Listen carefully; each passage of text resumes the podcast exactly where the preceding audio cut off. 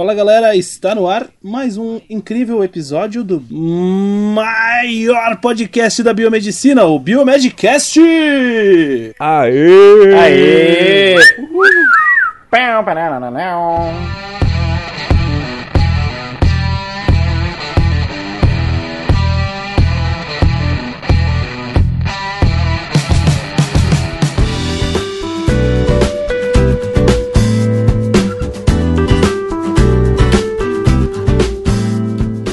aí, galera! Aqui quem tá falando é o Otávio, diretamente da cidade quente, maravilhosa, Curitiba. Agora no inverno, fazendo exatos 3 graus. É isso aí. E Curitiba, hein? Curitiba tá zero Kelvin aqui, cara. Até as moléculas estão com frio, cara. parou tudo aqui, parou o tempo aqui em Curitiba. E aí galera, aqui quem fala é o Bruno, diretamente de Goiânia. Estamos de volta. Fala galera, aqui quem fala é o Luiz, diretamente do Rio de Janeiro. Aqui não é Curitiba, mas tá frio. Duvido. Rio de Janeiro Tá, frio cara. não combina, velho. Tô falando, Cara, cara. eu vi uma reportagem hoje do cara lá em, em- lá no Ceará falando que tá frio, assim, com um casa, com tipo um suéter e falando que tava 27 graus. E tava frio. Aí eu, Cara, meu Deus do céu, noção, cara, eu perdi meus dedos do pé já, cara, tá tudo preto, tá gangrenado já. Imagina, cara, 27 graus com, com suéter. Nossa! É, tipo isso aí, 27 Meu graus, Deus. o cara com frio. é um repórter, cara. Ai, meu Deus. Ilhéus, acho, da, lá, Sobral. Um Sobral ainda? Um negócio assim. Meu! Já tô esperto que daqui um dia eu lá no menos 40 graus. Final do ano o Bruno vai estar lá. Perder umas pontas de umas pontas de dedo, perder a ponta da orelha.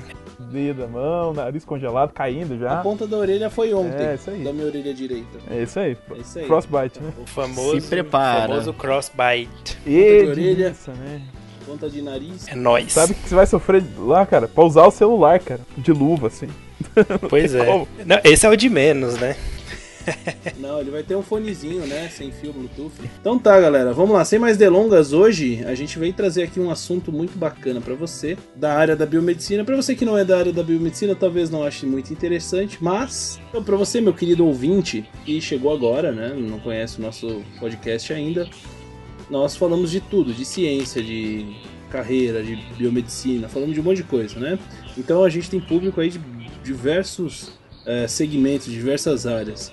Mas hoje esse episódio aqui é dedicado principalmente para quem é da biomedicina, né? Vamos falar de uma área nova da biomedicina e do que aconteceu aí em geral com, a- com algumas habilitações dentro da nossa área de atuação, certo? Certíssimo. Isso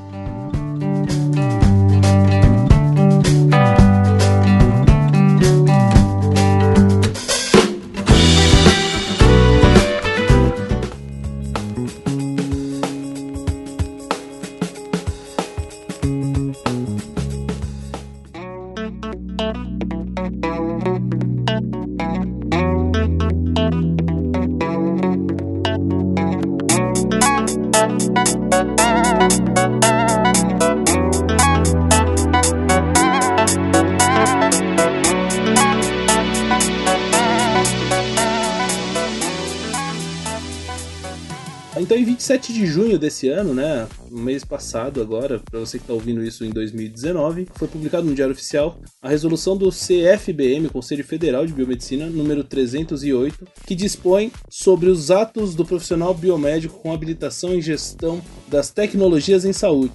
Então, pessoal, a gente vai responder aqui algumas perguntas, né, mas principalmente a gente vai falar sobre essa novidade aí, como que a gente pode se habilitar em gestão das tecnologias em saúde, que é o nome da nova habilitação, certo? Como é? Como que funciona, pessoal? Vai lá, Bruno, responde pra gente aí. Bom, então como já é de praxe, a gente já falou isso aqui várias vezes, né? Para poder ter habilitação em gestão das tecnologias em saúde, o biomédico deve comprovar alguma das três possibilidades que eu vou falar a seguir. A primeira delas é um estágio supervisionado nessa área, em gestão de tecnologias em saúde, com no mínimo 500 horas durante a graduação. Se você terminou a graduação, você tem duas opções para ter essa habilitação. Ou você faz uma pós-graduação reconhecida pelo MEC em gestão das tecnologias em saúde, ou você também pode obter o título de especialista em gestão das tecnologias em saúde, de acordo com as normas da Associação Brasileira de Biomedicina, a BBM. Então são aí três possibilidades para ter habilitação em gestão das tecnologias em saúde.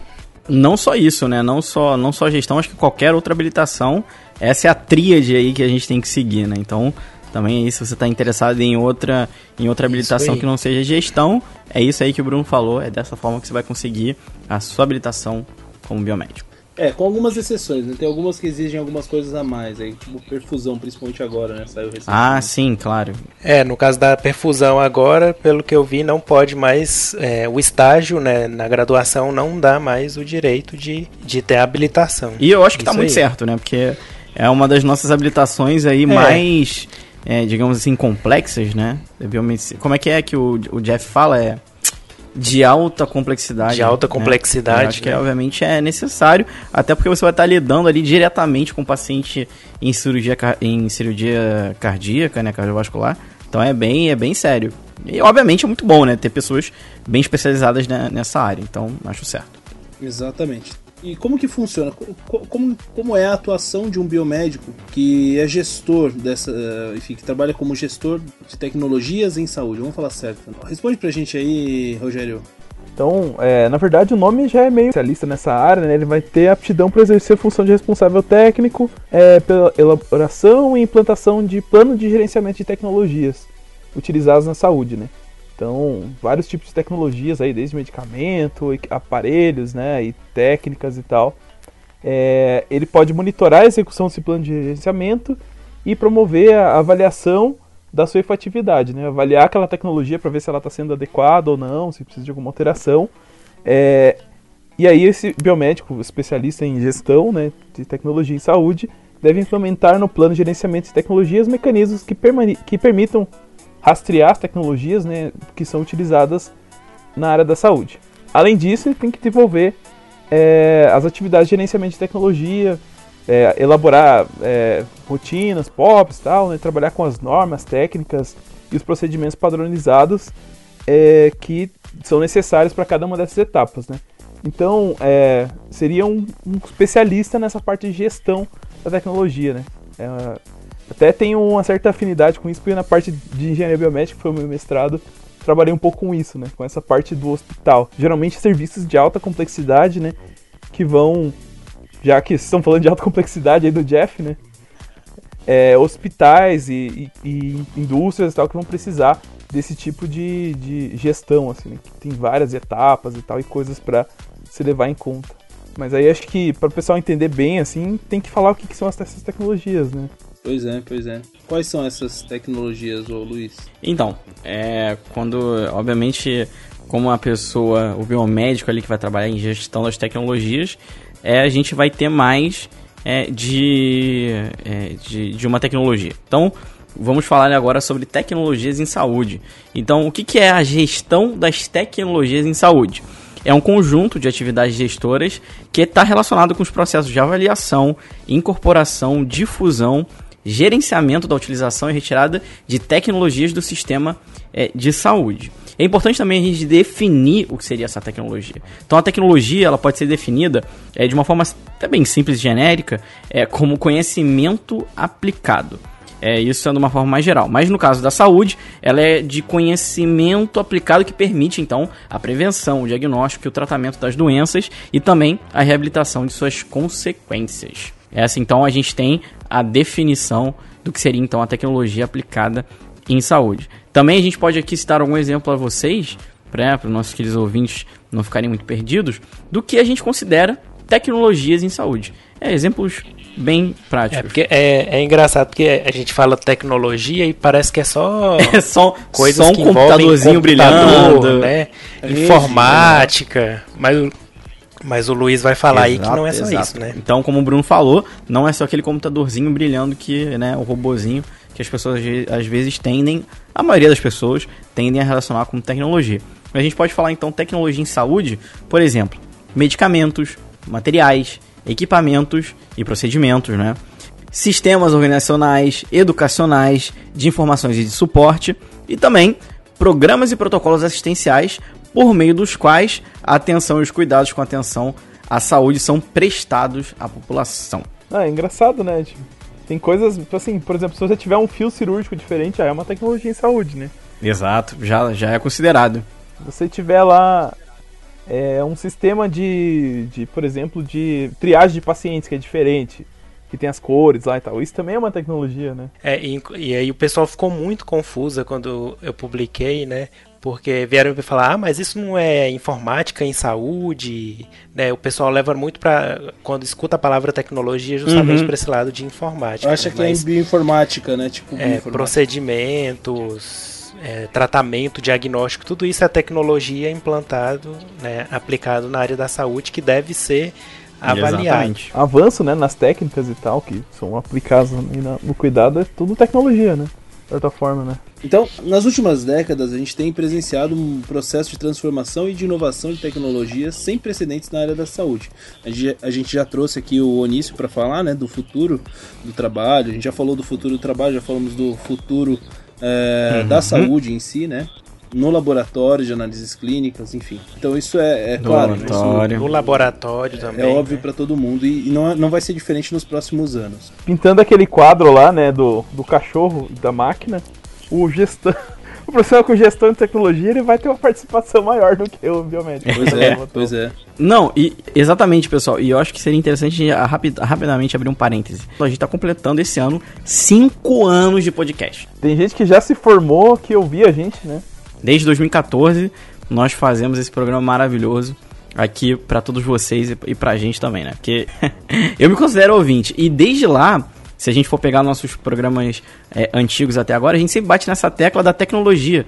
Do futuro do profissional biomédico na tecnologia. A gente trouxe o Onício, a gente trouxe o Marcos aquela vez, que também foram pessoas que deram insight nessa área, falando, gente, o futuro do biomédico daqui a, sei lá, 10 anos não vai existir como a gente conhece agora. O biomédico vai estar relacionado muito à tecnologia. Vocês lembram disso? A gente sempre bateu nessa tecla. Olha aí a nova habilitação surgindo. Mostrando que o profissional biomédico, ou seja, nós, vocês, queridos ouvintes, e que estão aí se formando, também são biomédicos, vão poder entrar. Então já estamos dando passos pequenininhos em direção a esse futuro que eu acredito que vai ser realmente o futuro biomédico. O biomédico vai ter que saber programação, o biomédico vai ter que saber sobre inteligência artificial, sobre epidemiologia, sobre uma série de coisas que hoje em dia a gente às vezes ignora um pouco. Mas, né, nossa profissão está caminhando para esse lado que a gente, depois daqui a 10 anos, a gente vai falar, viu, gente? A gente avisou. é. Não, não, não tão diferente da própria OMS, ela estima vai que lá. cerca de 50% de todos os avanços terapêuticos disponíveis hoje, né, uh, não existam da, uh, daqui 10 anos. Né? Então, assim, metade, metade do que a gente vê hoje, que, que é novo, sei lá, daqui 10 anos já não vai existir mais, né? Então, é um negócio muito louco pensar isso, né, gente? Porque se, se vocês forem pensar, sei lá, 10 anos atrás, 2009, eu tava na faculdade ainda, uh, puxa vida, eu não imaginava, por exemplo, uh, que poderia haver uma, uma tecnologia, um exemplo, pensando em tecnologia na, em análises clínicas, em microbiologia, que como o Malditoff lá, que é, identifica gênero uhum. e espécie em alguns segundos, né?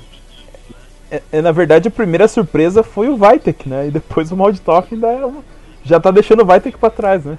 Não, o Vitek já, já é obsoleto, né? Se você comparar com, com outras coisas que a gente tem hoje em dia, cara, coitado, ter que era revolucionário, né? Mas enfim. Uhum. Né? Enfim, pensar 10 anos atrás, né? Daqui 10 anos já o, o Malditoff, que hoje é o, sei lá, a coisa mais top, né? Enfim, o mais, mais novo aí para identificação microbiana. É, não sei, né? Vai estar tá obsoleto, né? Um negócio muito louco, não sei. Acho que eu, eu vejo muito Tecnologia fica a, obsoleta muito rápido. Com a né? absorção atômica, com essa parte de é, óptica, né? Uhum. Acho que é muito futuro, mas enfim. Então, gente, é, anualmente a gente vê aí novas tecnologias médicas que são colocadas à disposição do sistema de saúde e incorporadas à prática clínica, mas muitas vezes sem sequer uma avaliação sistemática da sua eficácia e segurança. Isso é um problema, né? Então, nesse sentido, a gestão de tecnologias em saúde é, ganha uma importância fundamental né, nesse cenário, né? Então, acho que é importante a gente pensar o seguinte: esse profissional vai ser o cara que vai dar o aval para aquela tecnologia que a gente vê de dias em dias aí sendo implementada nos serviços de saúde. Né? Essa né? área é bem interessante porque se a gente parar para pensar assim, quem que determina que uma determinada técnica ou um equipamento caiu em desuso? né? Quem que faz isso? Então tem que ter um estudo científico baseado na, na prática clínica é, para ver se aquela, é, aquela tecnologia ainda está valendo a pena ser, ser utilizada, se não tem uma, uma tecnologia mais moderna no mercado que pode ser incorporado. Né? Então tem que estar tá sempre fazendo essa avaliação das coisas novas que estão chegando e daquelas que estão em uso, para quando elas não forem mais, tiver um custo-benefício ou é, tiverem já defasadas, né, retirar do sistema de saúde.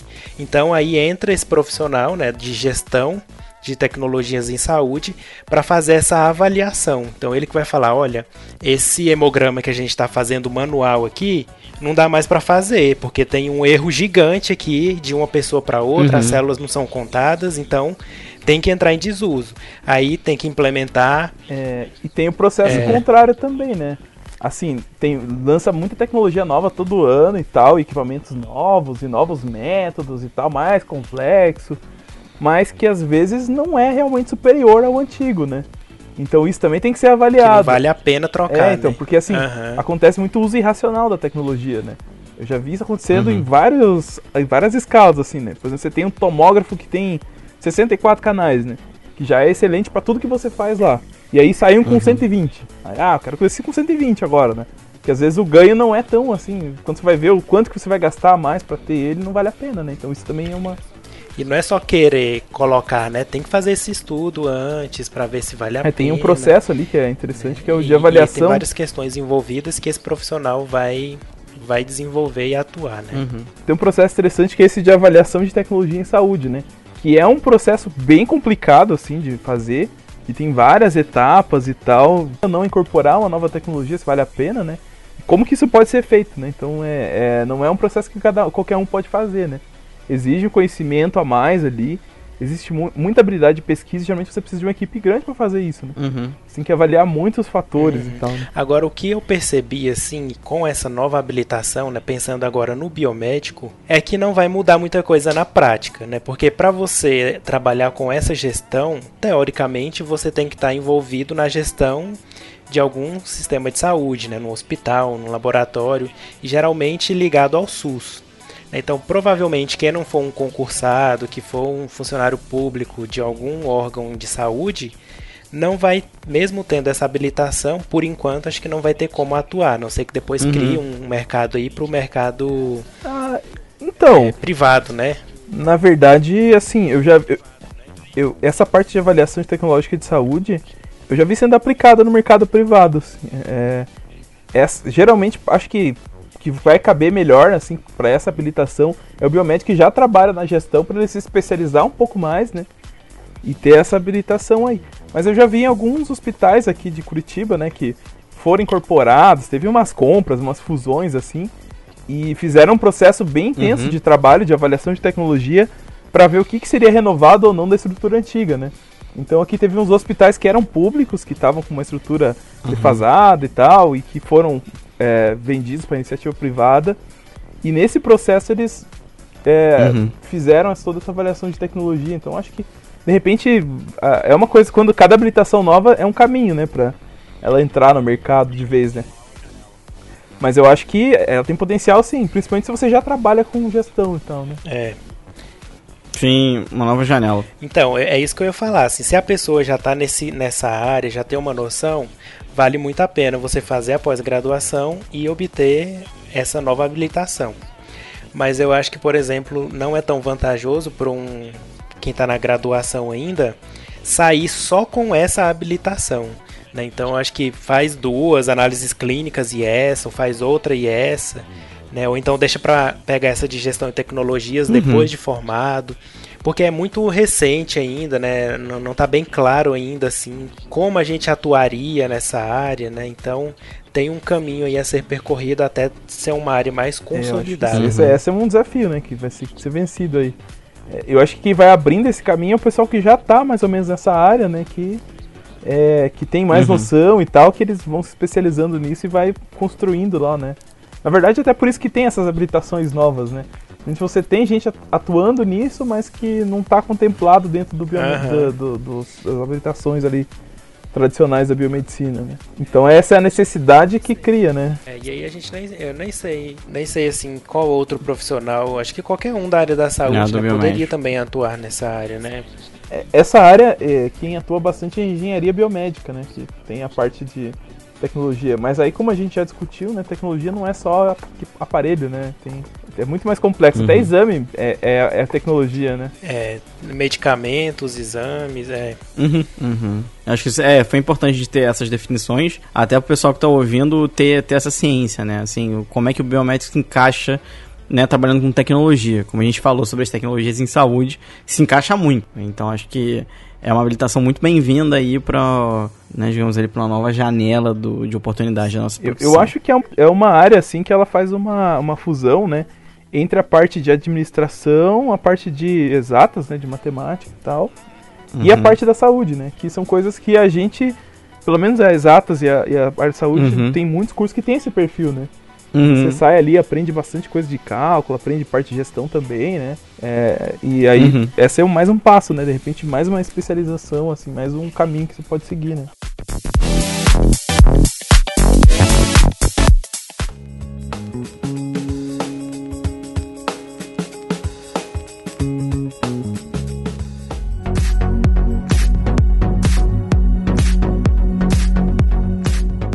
Pois é, galera, e assim, eu acho que pra, pra gente elucidar e deixar um pouco mais claro pro pessoal, né? Acho que seria legal a gente citar alguns exemplos de como a gente pode. quais são as áreas, enfim, onde, onde, onde pode ser aplicada ou onde pode ser utilizada essa gestão né, da- das tecnologias em saúde. De exemplos, o que, que a gente pode citar aí? Fármacos ah, imunobiológicos, tipo aspirina, os beta-bloqueadores, ah, antibióticos, enfim, hemoderivados, vacinas. né? Isso aí já entra na, na área da, da indústria farmacêutica, Banco de sangue. é, é. bancos de sangue, né? Enfim. Aham. que mais? É, A gente também tem a. Quando a gente fala sobre é, equipamentos, né, dispositivos tecnológicos, né, como equipamentos médicos, hospitalares, odontológicos, aí a gente pode dar o exemplo. Marca-passo cardíaco, aparelho de, de tomo- é, tomografia computadorizada, até luva cirúrgica, kit de teste diagnóstico e por aí vai. É, e aí a gente tem também ó, procedimentos médicos cirúrgicos, como por exemplo psicoterapia, angiografia coronária, litotripsia, cesariana, tudo isso são também consideradas essas tecnologias que devem ser avaliadas para ver a eficácia e a segurança, né? Tem a parte de informática também, né? Que é importante ali, né? Entra nesse sistema de registro sinais vitais, prontuário eletrônico, né? Parte de banco de sangue, de laboratório, dos resultados que ficam armazenados, né? Então tem várias questões aí nessa parte de apoio, né? Das coisas que você precisa para fazer a, a saúde funcionar, né? Uhum. Ou seja, é uma área bem ampla, né? Dá para praticamente aí trabalhar com todas as etapas da área da saúde, né? Desde o, o diagnóstico até o tratamento, passando pela avaliação, a, a toda a informática, tecnologia de equipamentos mesmo, né? Propriamente dita. E é uma área bem grande, né? Não é, com E certeza. O, o objetivo geral, acho que é maximizar os benefícios de saúde a serem obtidos com os recursos que estão disponíveis, né? Sempre assegurando o acesso da população às tecnologias efetivas e seguras e em condições de equidade, né? Para alcançar e para alcançar esse esse propósito, foram estabelecidas ah, algumas diretrizes que a gente vai citar aqui ah, agora. O que, que a gente tem aí? Utilização de evidência científica para subs- subsidiar a gestão por meio da avaliação tecnológica em saúde, é uma sigla aí que é chamada de ATS, né, que foi o que o Bruno falou, né, você precisa ter uma evidência científica que justifique, por exemplo, uma alteração de uma técnica, por exemplo, né? Não pode ficar no achismo, né? Tem que estudar e avaliar aquela tecnologia. Exatamente. Temos também o aprimoramento do processo de incorporação de tecnologias. É, então, assim, é, a gente se- sempre tem que é, ter, saber como fazer essa incorporação né, de, de- de novas tecnologias. Eu imagino, assim, esse, esse profissional ele vai, vai ter que sempre estar atualizado, né, para saber quando está na hora de investigar se não tem algo novo ou criar alguma nova técnica ou trazer isso aí de fora do país, enfim. É, é e é, é, importante ver eu, também a, a realidade da região, porque imagina, ah, eu vou levar lá pro interior, pro interior do, de, de Goiás, interior de algum estado, levar lá um equipamento de última geração, que lá não faz sentido ter. Então isso tudo tem que ser estudado, né? Uma outra coisa que tem também, assim, é, que eu já vi coisas que acontecido, é você instalar um equipamento muito avançado no hospital que na mesma região já tem vários. Uhum. E aí você não consegue utilizar aquele potencial, fica lá subutilizado o equipamento, fica sem ligar lá. É, já vi isso acontecendo, por exemplo, com ressonância magnética. Estraga né? porque não usou, né? Não, ressonância magnética, assim, ela tem um custo fixo, assim. Você vai usando ou não, você vai gastar um monte de dinheiro, né? É, não pode desligar o aparelho. E, e aí você recebe do, do SUS, por exemplo, por exame. Você recebe de quem for contratar, se for particular, por cada pessoa que vai lá fazer um teste, né?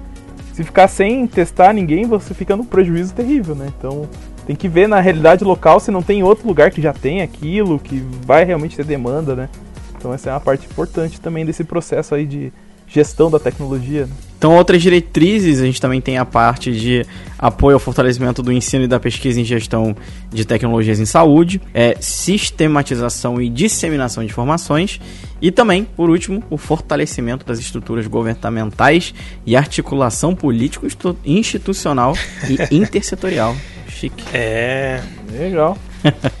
Inteligência, né? É isso aí. Eu, temos, temos uma nova área para o biomédico, basicamente é isso. Uma área que tudo que a gente vem falando nesses anos tá para acontecer. E eu acho que vai ser muito promissor, de verdade. Com certeza, essa, já fica aí a dica. Essa, essa, essa ideia que vai ser. Esse profissional no SUS, assim, com concurso tal, lá nas secretarias, cuidando dessa parte, né? Vai ser bem legal. É. É. Se criar esse cargo lá específico. Até para ajudar. É, na verdade, esse cargo ajuda Total. a economizar dinheiro, né? É.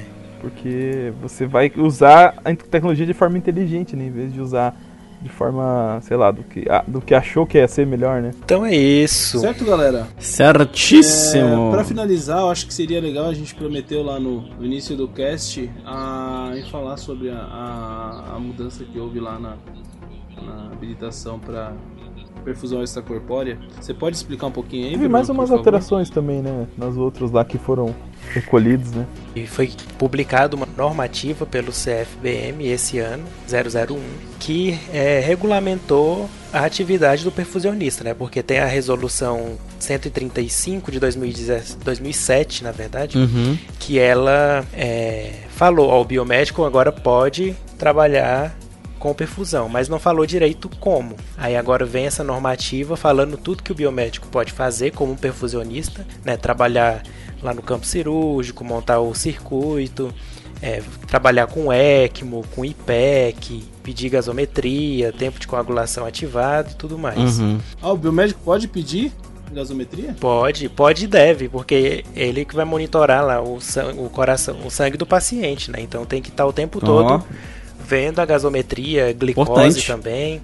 Então, é, não tem médico lá para pedir na hora não, é o biomédico que tem mais tempo lá assim de uhum. com as mãos livres, né, para poder fazer a solicitação. E aí, uhum. é, essa normativa também falou que para o biomédico ser é, habilitado em perfusão, ele pode fazer ou uma pós-graduação lato ou estrito senso é, reconhecida pelo MEC de 800 horas práticas e 400 horas teóricas, ou obter um título de especialista uhum. pela Associação Brasileira de Biomedicina ou pela Sociedade Brasileira de Circulação Extracorpórea, que é a SBSEC. Então, a gente tinha até um tempo atrás aí uhum. visto que a SBSEC tinha falado que só podia ser biomédico perfusionista quem tivesse o título deles, mas essa normativa então fala que ou você faz a pós-graduação ou você tem o título. Se quiser ter os dois, pode ter, mas não é obrigado uhum. ser só o título de especialista para poder atuar como biomédico perfusionista. Entendi. Que legal. Interessante. Ótimo. E um bônus pra gente falar da, daquele, daquela junção das daquelas habilitações. O combo da. O combo das habilitações, né? Eu colo... o combo das habilitações. Hoje, hoje a gente vai colocar lá no título, né? Habilitações. É, eu achei engraçado, teve gente é, que eu vi no, em páginas de biomedicina no Instagram, né? É, se abrir a porta do buraco negro, né? algumas ali, é, tipo, tentando chamar atenção. A bi biomédico perdeu habilitações, venha, venha saber quais. Aí eu, meu Deus. Aí eu fui lá.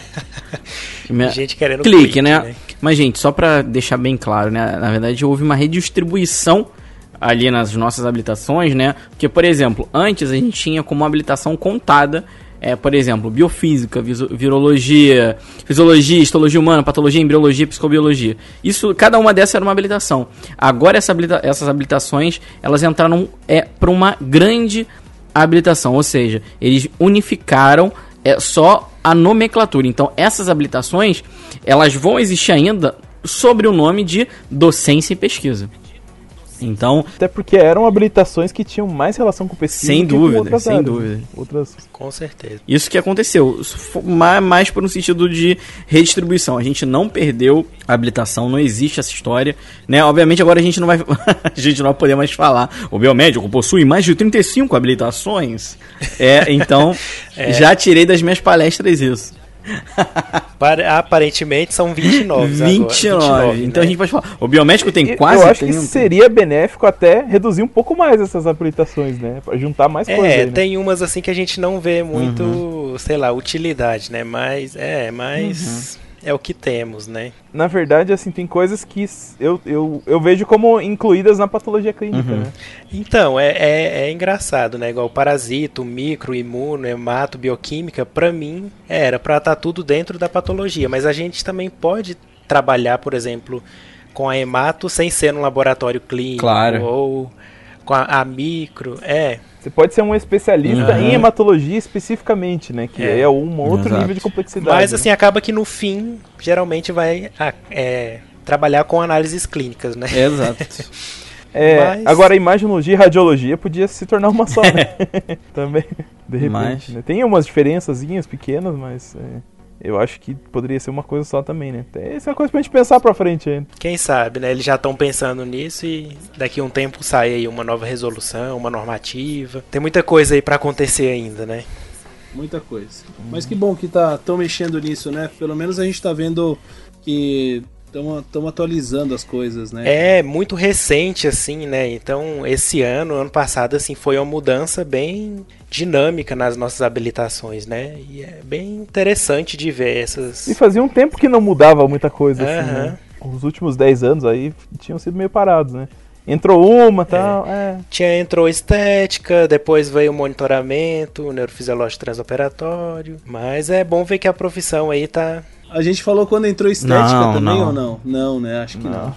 A gente falou, mas brevemente, não teve um programa específico disso, né? uhum. né? mas a gente comentou. Inclusive, a gente vai gravar uhum. outro mais pra frente aí, né? Com outros profissionais. Com certeza. Aguardem. Aguardem. Então é isso, galera. Muito obrigado pelo seu download, muito obrigado pela sua audiência. Uh, esperamos você no próximo episódio do Biomedcast e até Valeu, galera. Tchau, tchau. tchau. Aê, tchau, tchau. Até a gente. próxima. Boa semana pra vocês aí. Bom É isso aí.